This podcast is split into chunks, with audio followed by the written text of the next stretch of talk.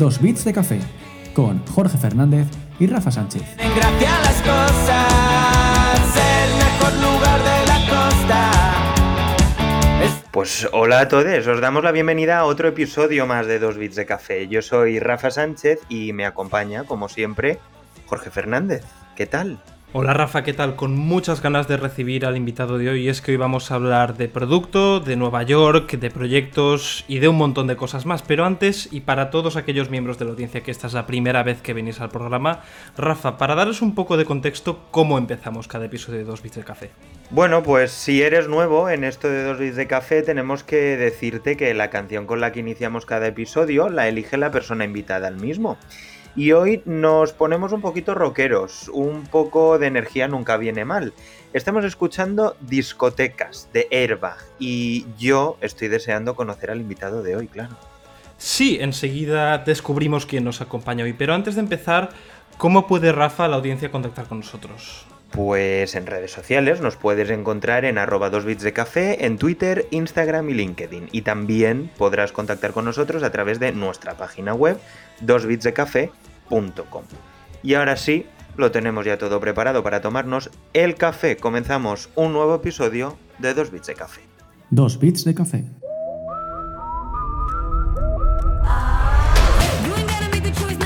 Dos Bits de Café está patrocinado por GitHub. Si eres estudiante, tienes acceso al GitHub Student Developer Pack, que te da las mejores herramientas de pago para aprender a diseñar y programar software completamente gratis. ¿Te interesa? Visita education.github.com barra pack y entérate de todo.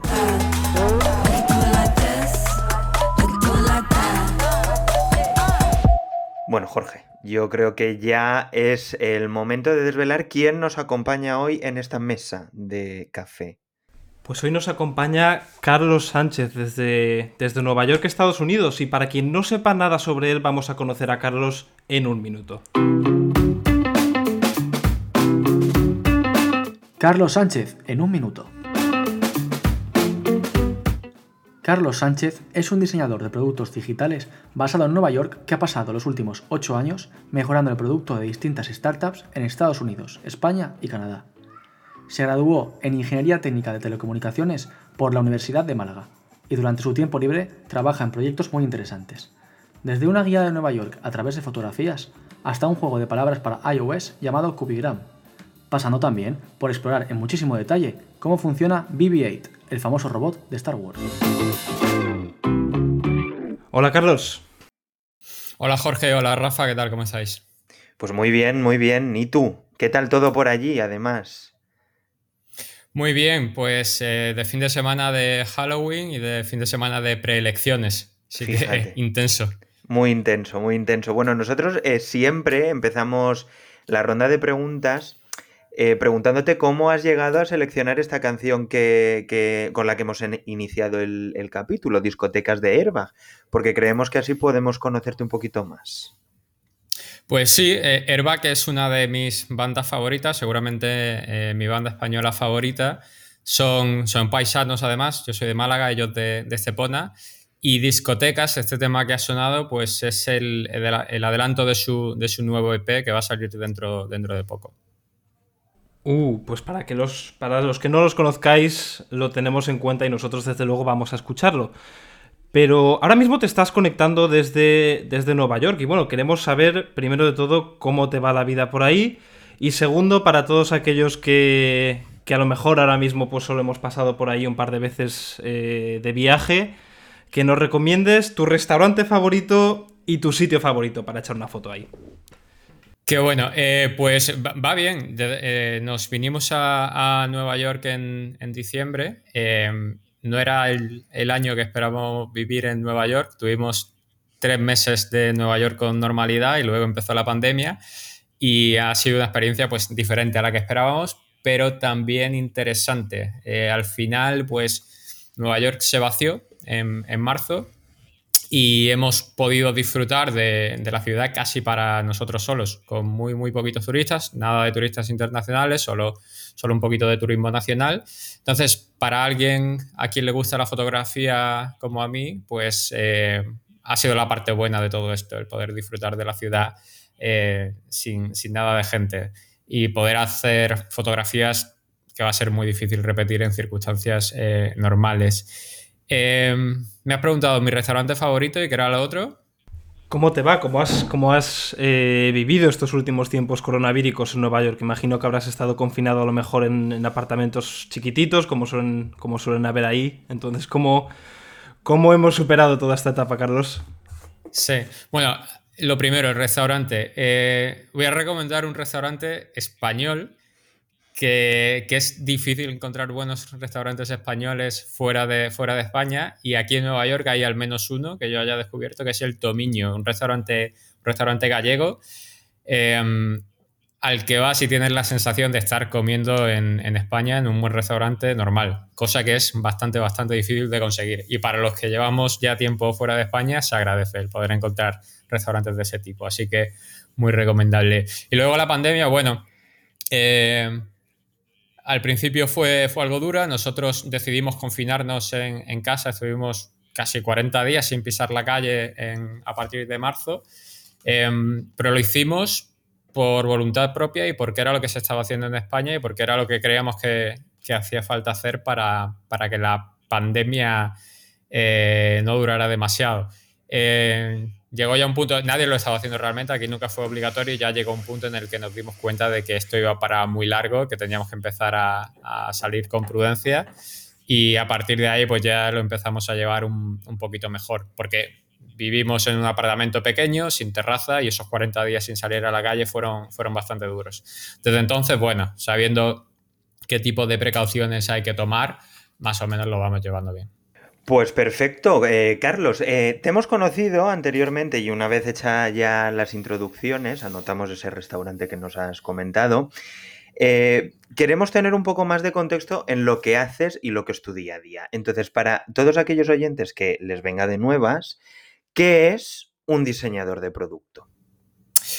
Pues un diseñador de producto que, pues, en otros sitios se puede llamar diseñador UX, eh, un diseñador de productos digitales. Al final es un perfil que eh, diseña productos eh, digitales como webs, apps.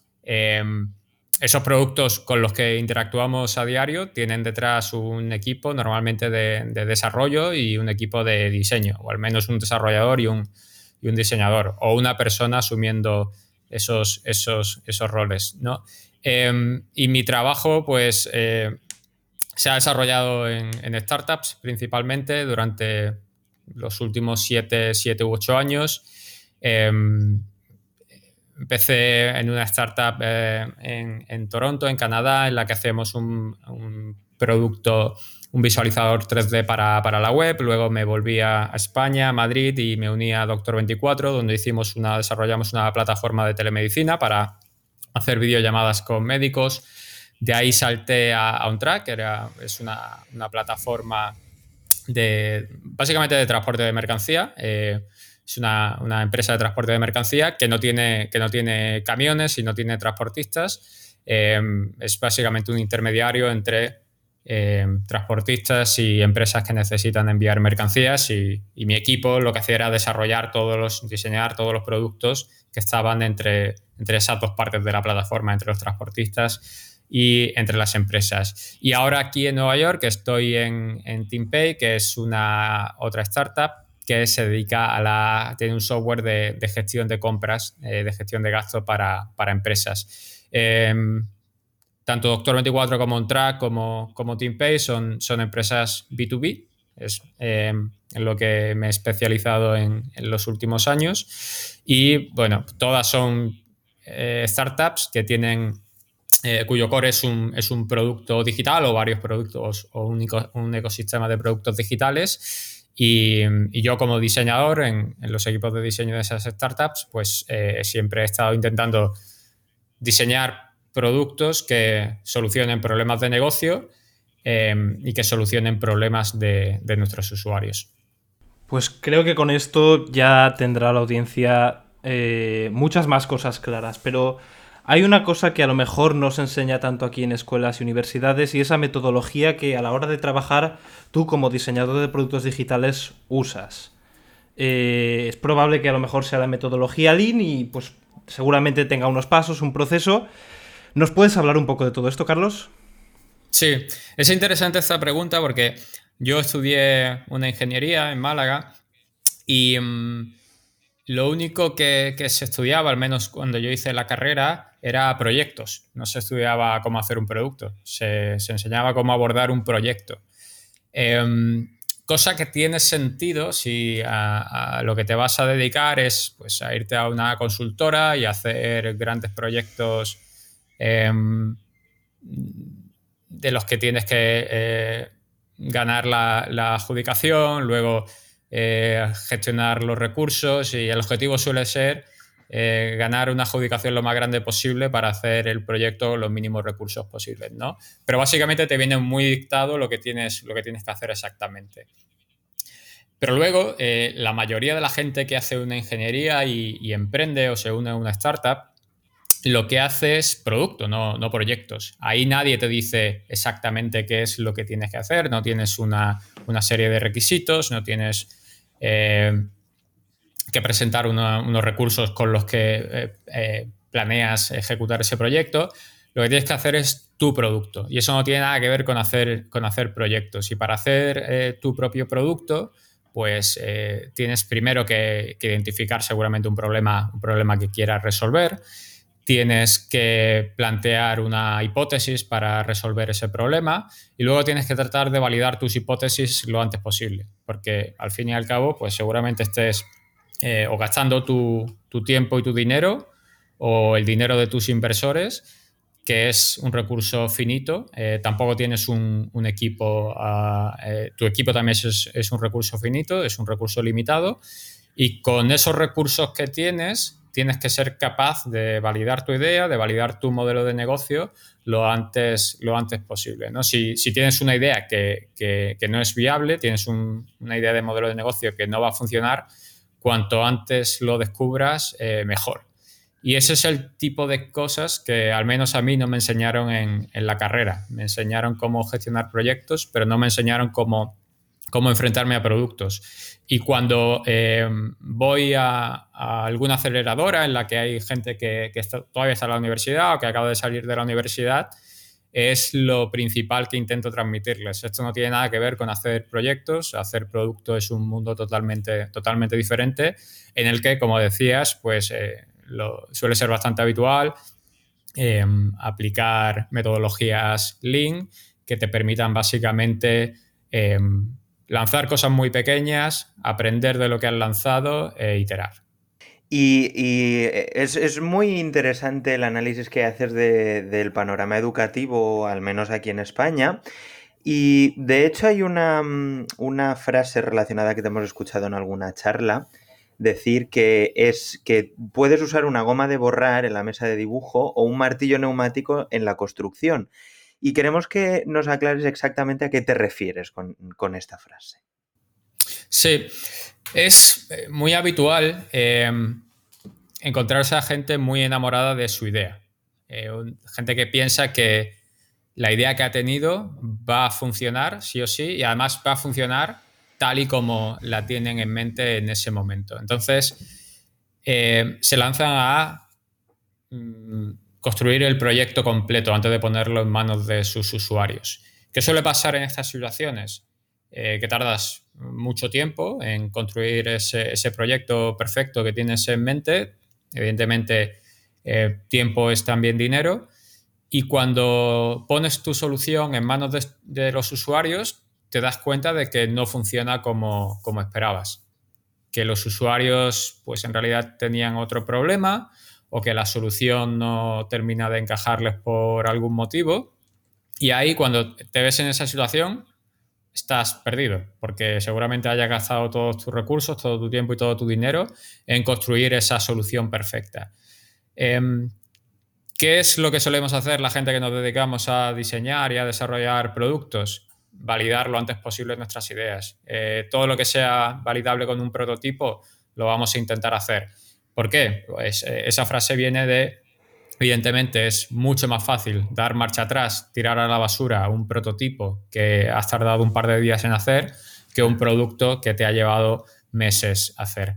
Em, al final, resolver problemas de usuarios a través de productos digitales es un proceso muy iterativo, de prueba-error. Em, por mucha experiencia que tengamos, por muchos productos que hayamos diseñado, cada problema es diferente, eh, cada público es diferente, cada sector es, diferente mm, y, nadie tiene una receta mágica para, diseñar productos que den en la tecla a la primera. Al menos yo no la tengo y por eso esa es la forma de trabajar que, a mí mejor me funciona. Exacto, o sea, nosotros sabemos que para ti, como, nos acabas de contar, es muy importante a la hora de diseñar cosas eh, construir en base a las hipótesis que que has validado y evidentemente no construir en base a las hipótesis que has descartado. ¿Puedes ponernos un ejemplo de alguna vez que hayas formulado y validado o descartado una hipótesis en tu trabajo como diseñador de producto? Eh, me cuesta pensar en ejemplos porque es básicamente mi, forma de, trabajo diaria. Em, básicamente todo o casi todo lo que yo diseño es antes, antes prototipado Em, y testeado con, usuarios antes de pasar al equipo, antes de pasarle la solución al equipo de desarrollo para que la construya. Y casi en todos los casos que voy a usuarios con un prototipo, hay iteraciones.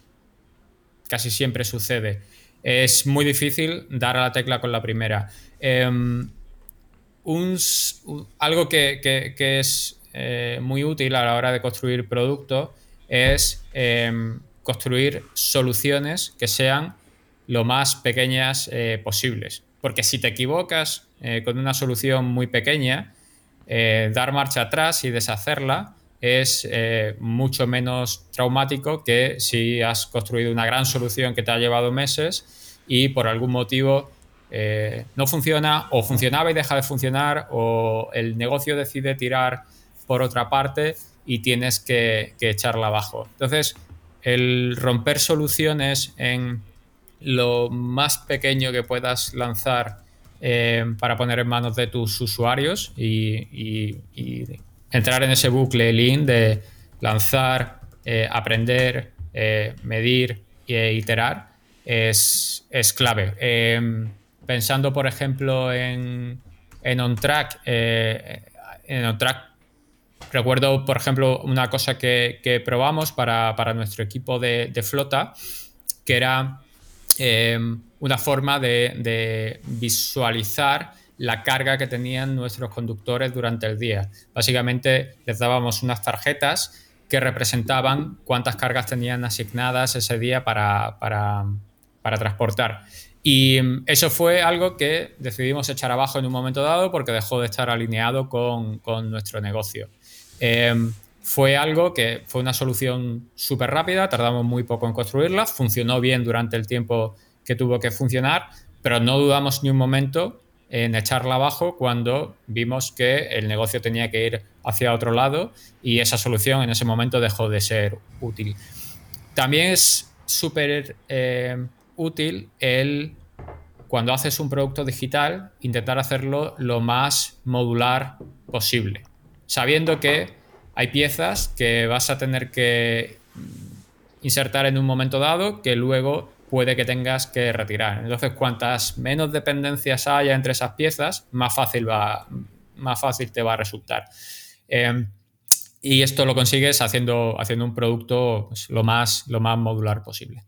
De hecho, eh, bueno, nosotros sabemos que, que, parte también de la filosofía, a lo mejor tanto de la cultura de la empresa como, como pues tu, approach en OnTrack para, para diseñar producto, era que tú te ibas con, los usuarios, en este caso camioneros transportistas, y te pasabas todo el día con ellos, entendiendo qué, hacen, cómo lo hacen y cuáles son un poco aquí los pain points que tenían. ¿Por qué es tan importante para ti conocer bien a, los usuarios del producto que estás diseñando? Bueno, eh, lo primero es que no lo hacíamos solo los diseñadores, en OnTrack todo el que, todo el que se unía al equipo de, producto, ingeniería, diseño, eh, se iba un día completo con un transportista en el camión. Em, y esto es muy útil para primero empatizar con, tu usuario. Es, muy difícil ponerse la piel del usuario cuando te pasas el día entero en una oficina y no hablas directamente con, el usuario. Y esto era especialmente importante en OnTrack. Eh, ahora en el sitio en el que estoy, nuestros usuarios también están en, en. Pero en OnTrack nuestros usuarios estaban en la calle conduciendo camiones y es eh, es un tipo de trabajo que casi ninguno de los que eh, estábamos en el equipo de track habíamos hecho. Entonces, no te lo puedes ni imaginar. Hasta que no estás al lado y lo ves de cerca, no te imaginas cómo de duro es el trabajo, los problemas que tienen en su día a día. Y, es eh, útil para empatizar y luego es, clave para, validar tus, tus hipótesis. algo que hacíamos continuamente era ir a hacer pruebas de usuario. Eh, había una, íbamos a la Campa, que es una gasolinera en Getafe con un parking de camiones, y ahí quedábamos, citábamos a cada vez que queríamos probar, eh, validar algo, quedábamos ahí con, con, cinco o seis transportistas que venían y hacían pruebas de, usuario. Y eso tenía un valor inmenso para, nosotros, el poder interactuar con, nuestro usuario real, que nos dieran, eh, que nos dieran su feedback y que nos contaran qué era lo que les funcionaba de track como servicio y qué era lo que, lo que no les funcionaba. Es, clave. Si no, estás eh, en una burbuja eh, asumiendo que tus hipótesis son ciertas, pero en realidad no te estás enterando de lo que, de lo que tus usuarios realmente están eh, experimentando. y, muy al hilo de lo que estás contando, nosotros yo creo que ya nos, nos, van a prohibir la entrada de por vida a todos los servicios de Renfe, pero me gustaría saber si tú crees que aplicando todo este tipo de, de cositas que tú nos cuentas, la web de Renfe pues podría mejorar, incluso la vida de muchos de sus usuarios, como nosotros, también podría mejorar, ¿no? Eh, bueno, para, para, los que nos estén oyendo, eh, si, por darles algo de contexto, supongo que me hacéis esta pregunta por algún hilo que, he publicado sobre la, web de Renfe, dándole caña a Renfe por, su web. Eh, bueno, nosotros hemos creado ya también una cuña en la que nos presentamos como el podcast que Renfe no quieres que ah. escuche, ¿eh? porque ya va a ser el tercer capítulo en el que la criticamos, con lo cual tú tranquilo que estamos en familia. No, a ver, sí. Eh, yo siempre a favor de hacer bromas con Renfe. Pero es cierto que el problema de Renfe seguramente sea, sea mucho más profundo. Eh, no lo puedo decir con certeza porque, porque no estoy dentro, pero la sensación desde fuera es que eh, deben tener un problema de, cultura de, servicio y de cultura de producto gordo. Eh, entonces, da mucha pena ver de fuera ¿no? cómo año tras año intentan grandes rediseños de su web pero al final el servicio que acaban prestando los usuarios a través de, esa web sigue siendo eh, igual de malo. Eh, y es algo realmente muy difícil de, solucionar cuando, cuando lo único que haces para tratar de solucionar el problema es externalizar un gran rediseño además a, una consultora, a alguien que, está fuera, que no tiene, que no tiene skin in the game que tiene otras, otras motivaciones eh, que, realmente resolver los problemas de, tus usuarios. Eh, pasa siempre con grandes rediseños. Cuando haces un gran rediseño de algo, em, arreglas algunas cosas, pero rompes otras. Eh, va totalmente en contra de esa filosofía Lean de identificar un problema muy concreto, probar la solución mínima posible, ver si ha funcionado e iterar a partir de ahí. Em, Renfe hace lo opuesto a eso, que es eh, voy a hacer un rediseño porque la gente me está diciendo que esta página no funciona, lo voy a cambiar todo a ver si tengo suerte y, esta vez lo arreglo. Arreglan algunas cosas, rompen otras y ahí llevamos en un bucle de rediseños pues eh, desde que yo recuerdo la web de Renfe. Una, una desgracia lo de Renfe, pero nosotros sabemos que Qué bueno, Carlos. Uno de tus. Tú eres una persona muy curiosa, muy proactiva y, en tu tiempo libre, fuera de trabajo, construyes cosas que, nos, que nos han molado mucho. O sea, yo creo que si, la audiencia va a la web de Carlos, que es carlossánchez.me, corrígeme si me he equivocado, Eh, Carlos ahí escribe sobre todo sus, sus side projects y uno que nos llamó mucho la atención a nosotros es eh, howbb8works.com. Cómo funciona BB8, el, el, famoso robot de Star Wars de, del despertar de la fuerza. Entonces, es, es algo que no habíamos visto a nadie hacer nunca. Y nos gustaría que le contaras un poco a la audiencia, porque sabemos que esto es una buena historia, tu experiencia en este rabbit hole y, un poco cómo, cómo trabajaste, cómo llegaste a trabajar en este proyecto. Este es un proyecto personal ya, ya antiguo, creo que de 2015. Eh, básicamente cuando se anunció el episodio 7 de, Star Wars, la, primera entrega de, de, la nueva saga, eh, algo que se vio en el primer tráiler de la película fue a BB-8, que es un, un, androide con un cuerpo esférico y una cabeza que se sostiene estable sobre, esa, sobre ese cuerpo esférico. Y, y la primera pregunta que me hice al verlo fue, ¿esto lo han construido de verdad o es, o es CGI? Eh, lo único que descubrí leyendo en internet fue que lo habían hecho de verdad, pero no tenía ni idea de cómo. Y nadie tenía una respuesta a cómo lo habían conseguido construir. De, una de esas pocas veces que buscas algo en internet y no existe la respuesta todavía. Así que vi una oportunidad para tratar de explicar yo mismo eh, cómo podrían haberlo construido, eh, basado en, en, hipótesis eh, puramente. Entonces, compré un dominio que era How BB-8 Works y a partir de ahí empecé un proyecto. Mi idea original era hacerlo yo todo, eh, yo en ese momento trabajaba para, para, para Verol, la, startup canadiense que os he mencionado antes, y nuestro producto permitía coger modelos 3D, llevarlos a la web y hacer cosas con ellos. Entonces pensé que eh, podría ser muy didáctico eh, usar un modelo 3D de, de, BB8 para explicar cómo, funciona, cómo podría funcionar su mecanismo interno según, según la hipótesis que yo tenía en ese momento. Mi intención era hacerlo todo yo. Me di cuenta de que realmente eh, aprender eh, modelado 3D para hacer eso era algo para lo que no tenía tiempo ni energía en ese momento. Así que decidí buscar a alguien que me ayudara con esa, con esa parte.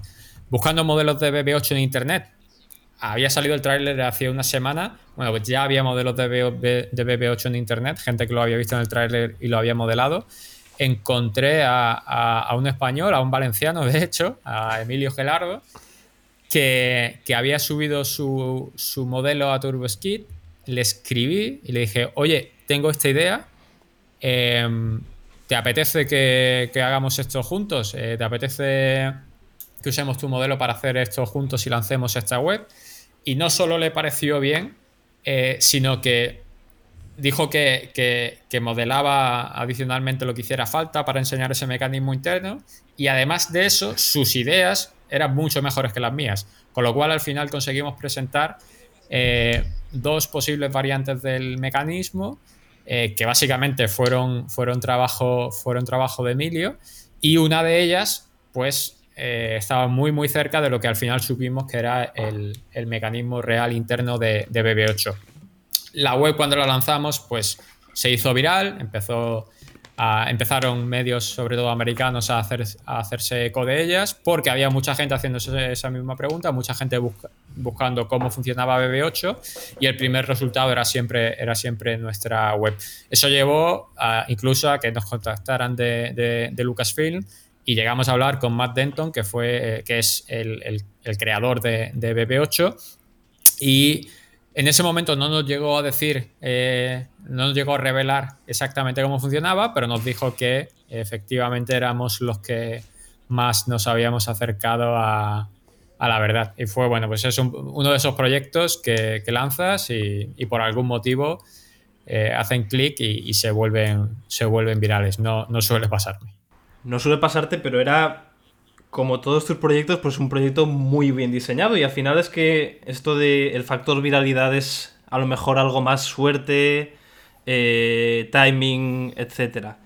Nosotros cuando, cuando le dijimos, bueno, a un, a un, amigo nuestro, Álvaro, un saludo, que te íbamos a, a entrevistar hoy, eh, una de las preguntas que nos han hecho para ti es eh, bueno, yo soy una persona que está estudiando eh, informática o estoy estudiando una carrera que a lo mejor no es ingeniería industrial y desarrollo de producto. ¿Es posible para mí un poco entrar en este campo? Y si lo es, ¿qué skills necesito y cómo las puedo eh, obtener?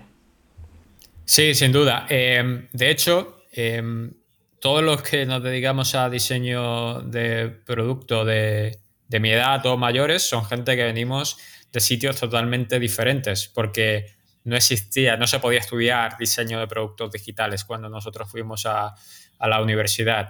Eh, el equipo de OnTrack, por poneros un ejemplo, era gente que había estudiado pues, eh, Teleco yo, pero luego había gente que había estudiado eh, fotografía, gente que había estudiado periodismo, gente que había estudiado diseño industrial, gente con backgrounds totalmente diferentes. Entonces, Sí, es posible, totalmente. La prueba es que casi todos los que estamos aquí haciendo diseño de producto venimos de, sitios diferentes. Mi consejo, eh, la, vía que suelen tomar eh, eh, muchas personas que quieren dedicarse a esto es hacer un, bootcamp. mi consejo es que se, unan a una startup, que va a ser donde, donde más van a aprender. Que se unan a una startup con fundadores de los que puedan aprender o con un equipo del que crean que puedan aprender mucho. Y van a ver que eh, en los equipos de producto de una startup, pues hay diseñadores de producto, hay product managers, hay eh, eh, desarrolladores de producto, hay engineering leads y van a poder ver todos esos roles y hacerse una mejor idea de qué hace exactamente cada uno de esos roles y decidir por dónde tiene más sentido tirar en función de lo que quieran hacer, de lo que les guste o de lo que, o de lo que quieran aprender. Ese sería mi consejo. Si eh, lo quieren complementar con, con algún máster o alguna, algún tipo de formación o algún bootcamp, hay opciones interesantes, eh, pero no creo que ninguno vayan a aprender más que uniéndose a una startup. Si eres si eres informático, algo que puedes hacer muy fácilmente es unirte a una startup como desarrollador. Y si quieres evolucionar hacia product management o hacia diseño de producto, pegarte a ese equipo y aprender de ese equipo. Y dentro de esa startup empezar esa evolución ya hacia, hacia ese otro rol que no es exactamente lo que has estudiado. Pues eh, yo creo que es eh, maravilloso el consejo que acabas de dar y creo que puede orientar a mucha gente, como por ejemplo Varo, que, que esté interesada en coger este track ¿no? dentro de la, de la informática. Desgraciadamente nos hemos quedado ya sin tiempo y vamos a tener que ir despidiendo el capítulo, pero antes de irnos, como siempre hacemos, Carlos, eh, te vamos a dar lo que nosotros llamamos el minuto de oro. Es un minuto que tú vas a poder usar libremente, pues para recomendarnos series, películas, lecturas, para apoyar causas sociales las que tú quieras, apoyar incluso a algún grupo de música, como has hecho al principio.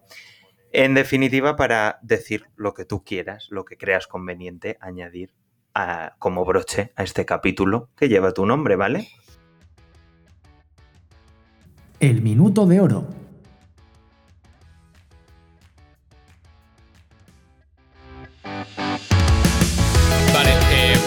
Aprovechar para eh, mencionar un, otro side project del que no hemos hablado hoy, que es, que es un juego, eh, un juego móvil que, que, que diseñé y lancé con, dos amigos, con, con, Tony y con Miguel durante eh, la pandemia. Empezamos a hacerlo en marzo, cuando nos encerramos todos en casa. Que, que, lanzábamos este verano y que ha funcionado muy bien. Y voy a aprovechar para contar dos cosas que no hemos hecho pública todavía respecto a ese juego. Lo primero es que seguramente la versión para Android salga antes de final de año. Incorporamos a, Elena Blanes, una desarrolladora Android, al equipo hace poco, que está trabajando ya en esa versión. Y creo que la versión, creemos que la versión de, de, Android va a estar disponible antes de final de año. Así que atentos a eso. Y lo segundo va a ser que estamos trabajando en algo que nos ha pedido mucha gente, que es eh, una competición diaria, un ranking diario para, el reto diario que, que, eh, se lanza en la, aplicación. Así que bueno, eh, no lo habíamos hecho público todavía, aprovecho para contarlos. Jugadores de Cubigram, estad pendientes a, esas dos eh, novedades y quienes no conozcáis todavía Cubigram es un juego de palabras al que solo se puede jugar una vez al día y de momento está disponible para, para iOS, se puede encontrar en la, en la App Store. Qué bien, qué bien, qué maravilla, maravilloso minuto de oro. Pues nada, Jorge, vamos a ir cerrando, desgraciadamente. ¿eh? Nos quedaríamos aquí largo y tendido hablando contigo, Carlos, pero no. El tiempo es el tiempo. Efectivamente. Eh, pues para la audiencia podéis empezar a jugar a Cubigram ya. Cuando antes empecéis, más días de juego podéis tener, solo podéis jugar 365 veces al año. Eh, Carlos Sánchez, ha sido un placer, no te robamos más tiempo en esta mañana maravillosa para ti de, de, Nueva York y te dejamos que sigas con tus cosas. Muchas gracias. Un placer charlar con vosotros, Jorge Rafa, un fuerte abrazo.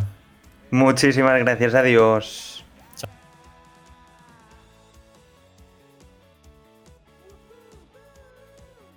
Dos bits de café con Jorge Fernández y Rafa Sánchez.